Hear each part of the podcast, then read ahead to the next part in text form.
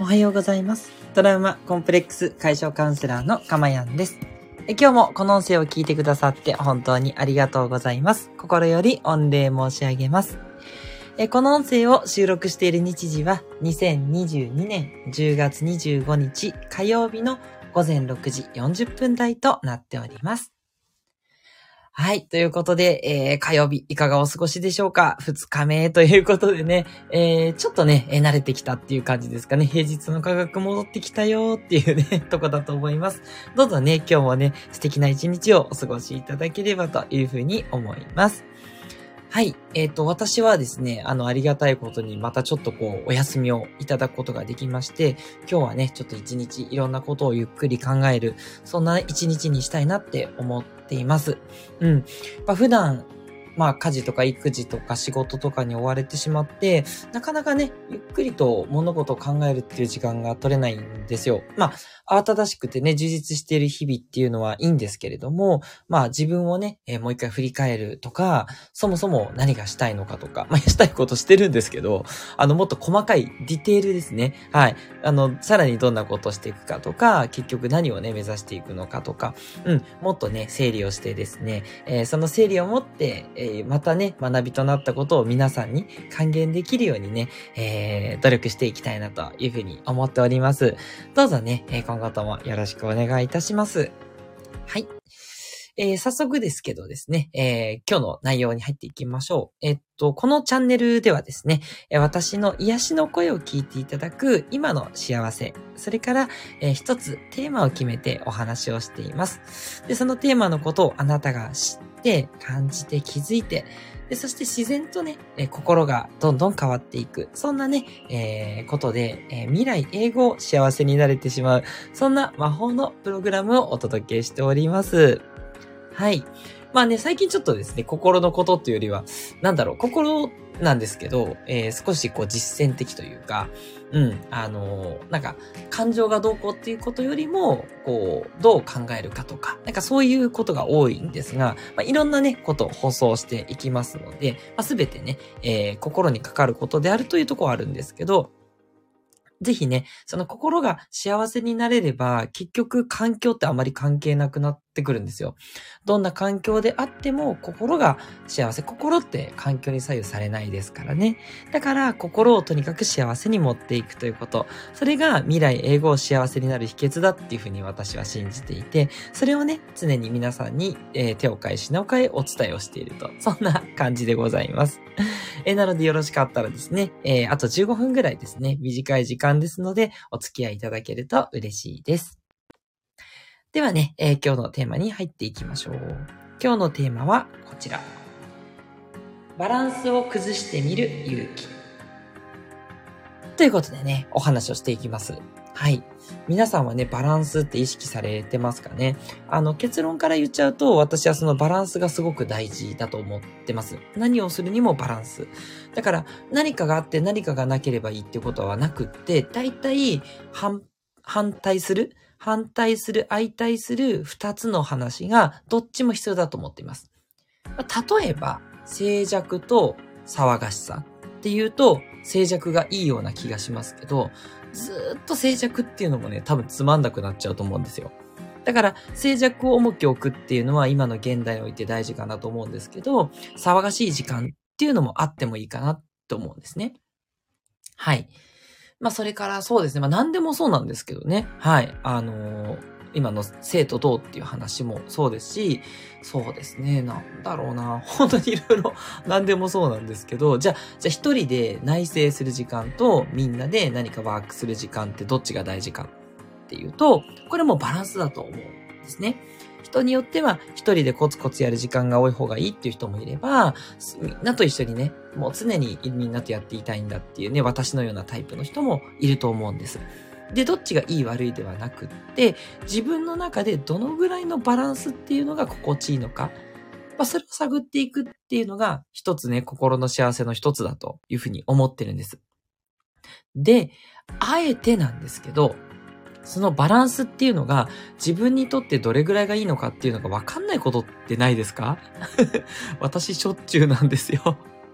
バランスバランスって言っときながら、バランスがわかんなくなっちゃうんですね。で、そういう時にどうしてるかっていうことなんですけど、バランスは崩すということなんですね。もう崩しちゃってください。はい。だから一旦、今風に言えば全振りするっていうことですね。はい。全部のパラ、パラメータを全部何かに振るっっていうのを全振りって言うんです。例えば、えっと、防御力ばっかりに、あの、自分の持ってる、あの、スキルポイントがあるとして、そのポイントを何かに入れると、そのスキルが、えー、強化されるんですけど、攻撃だけに全部入れるとか、防御だけに全部入れるとか。でも、本来はさっきも言った通り、全振りっていうのはおかしくて、バランスなんですよ。攻守のバランスとか、そういうことになりますよね。なんですけど、一旦何かに全部入れてみるんですね。例えばさっきの例で言えば、じゃあ一旦もう常に家にこもる。もう誰とも会わないっていう時間をずっと一日続けるとかね。そういうことをやってみるんですね。で、そうした時に自分の感情がどうなるかっていうことに意識を向けるんですね。はい。そうするとどうでしょうか？それが自分にとって心地いいのか、いや、やっぱりちょっと会いたいな、ちょっと会わないと、こうなんかこう、これで一日終わるっていうのは寂しいなって思うのか、それとも、えー、ああ、もう全然ダメでしたと。もう、もうそもそも2、3時間でもう持ちませんと。もうやっぱり人といるっていうのが自分は必要だわっていう風になるか、いろんなパターンがあると思うんですけど、その自分の心地よいバランス、心地よいところはどこだっていうことを探す。これがね、大事なんですね。はい。なので、え全振りしてみて、一旦自分の、なんだろう、これやったらどうなるかなを試してみるって、これすごく大事で、勇気がいると思うんですけど、ぜひね、ちょっとやってみてほしいんですね。その時の感情、それが気持ちいいのか、いや、やっぱり嫌だって思うのか、それをね、えー、感じてほしいなってことなんです。そうすると、自分の最適なバランスっていうのが見えてくるので、で、その最適なバランスを、えー、求めて続けていくと。はい。まあ、状況によっても変わりますから、またね、わかんなくなったら続けて、バランスを崩してみるということをやっていただけるといいと思います。はい。で、私の例なんですけど、私の場合、えっ、ー、と、まあ、なかなかね、えっ、ー、と、一人でいて寂しいなっていうのがだんだん募ってきたんで、家庭を持ったっていう経緯なんですけど、今度は わがままですよね。家庭を持ったら持ったで、もう束縛ばっかりで自由が全然なくて、子供がね、二人いるんですけど、もうね、全然、なんかこう、満足感もないし、もう放電な感じなんですよ。嫌だなって感じで。だから自由な時間が欲しいと思って、じゃあ自由な時間をめっちゃ持つようにしてみたんですね。そうしたらさすがに、こう家族のね、ありがたみとか出てきて やっぱり一人でいるのはなとかって思うかなと思ったんですけど、私の場合、いくら一人でいても全然平気なんですね。で、あとね、そう、人と会わないもそうなんですけど、人と会わなくても全然平気なんですよ。そう。もう自分でもびっくりして、そう。あんだけね、こう寂しいから結婚して子供を持ったっていうのがあるのに、でも結局自分の中でそれをや、まあ、ゼロじゃないですよ。あの、自由な時間が100でいいってことではないんですけど、ちょっとでいいんだなっていうことが分かったんですね。ここだけの話ですけどね。そう。正直な話、自分ちょっとだけでいいんだなと思って人と関わるとか、あ、もちろんね、あの、カウンセリングとか、こういうね、あの、と、話をするっていう意味では人と関わっていきたいんですよ。それはそうなんですけど、あの、なんていうのかな、こと家族っていう、その、えすごく親しい関係の人っていうのがどれくらいいてほしいかっていうと、ちょっとでいいんだなっていうことに気づきました。正直に言ってね。だっていくら一人の時間過ごしても全然平気だし、もうむしろ、あ、これ自由な豊かな時間だなって思っちゃうんですね。そう。大変家族には申し訳ないんですけど、だから自分のバランスはそこだなと思うので、仕事はとにかく人といる時間を増やします。ね、カウンセリングだったり、こうやって皆さんにね、向かって話してたり。まあ、だからね、一人でこうやって喋ってるのはちょっと寂しかったりするんですけれども、でもね、あの皆さん聞いてくれてるっていうのがあるので、全然大丈夫です。うん。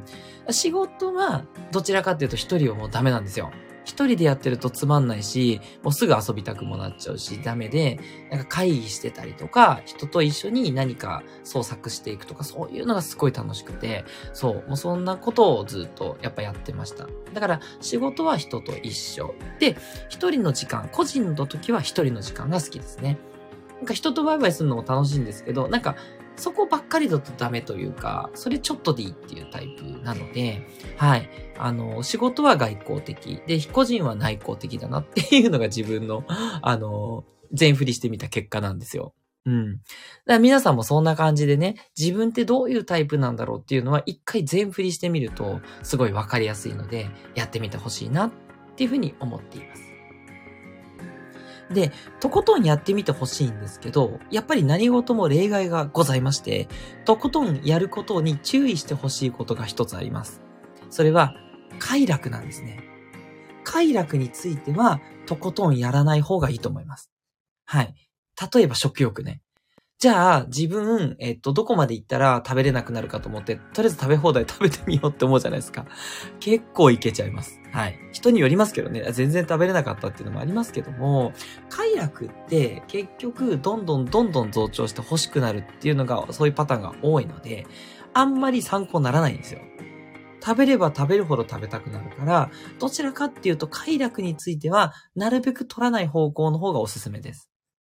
はい。睡眠もそうですね。もう寝すぎるともう後でね、もうだるくなってしょうがないので、まあそういう経験皆さんお持ちだと思うんですけど、睡眠も取りすぎない方がいいです。適切に睡眠取ることは大事なんですけど、ただ寝すぎない方がいいですね。そこは、あの、ほんと自分寝るの好きだから、じゃあ、どこまで寝たら一番気持ちいいか試してみようとかはね、あんまりおすすめじゃないですね。はい。その他のね、性欲とかもそうですし、快楽は全部そうですね。で、むしろ快楽はちょっと抑え気味の方が幸せです。食欲もちょっとね、食べるぐらいの方が、あ美味しいって思えるんで、なんだろうな、不思議なんですけど、快楽はね、満たされてない方が、何か満たした時の大きさがでかいような気がしますね。まあ、睡眠はね、睡眠はあんまりなんかこう、あの、我慢してちょっと寝ないでおいて、後で寝ると気持ちいいですけど、まあ、ちょっと体にいいのかどうかっていう問題があるので、睡眠に関してはね、あの、コンスタントにとっていただくのがいいかなと思うんですけど、はい。あの、ことね、食欲、それから性欲もそうですし、あと何欲だろう。まあ、あと自己顕示欲とかそういう、そういう欲求ですかね。そう、承認欲求とかもね。うん。たまに満たされるといいですけど、たまにぐらいでいいと思うんですね。だから快楽はちょっと控えめに。で、私が言いたいバランスっていうのは、なんだろうな。まあ、さっきのその一人で過ごすかみんなで過ごすかとかもそうですし、なんかそういう二極的なもの。じゃあ、そうね、本を読むのがいいのか、漫画を読むのが好きなのかとか、ね、まあ何でもいいんですけど、あの、何かこうやっぱり行動するようなことですよね。うん。仕事もそうですね。どんな仕事がいいかってことで、一旦ちょっとこう一日打ち合わせばっかり入れてみるとかね。そう、私打ち合わせばっかりの日でも全然 OK なんで、ね、変わってると思うんですけど、ほんとそうなんですよ。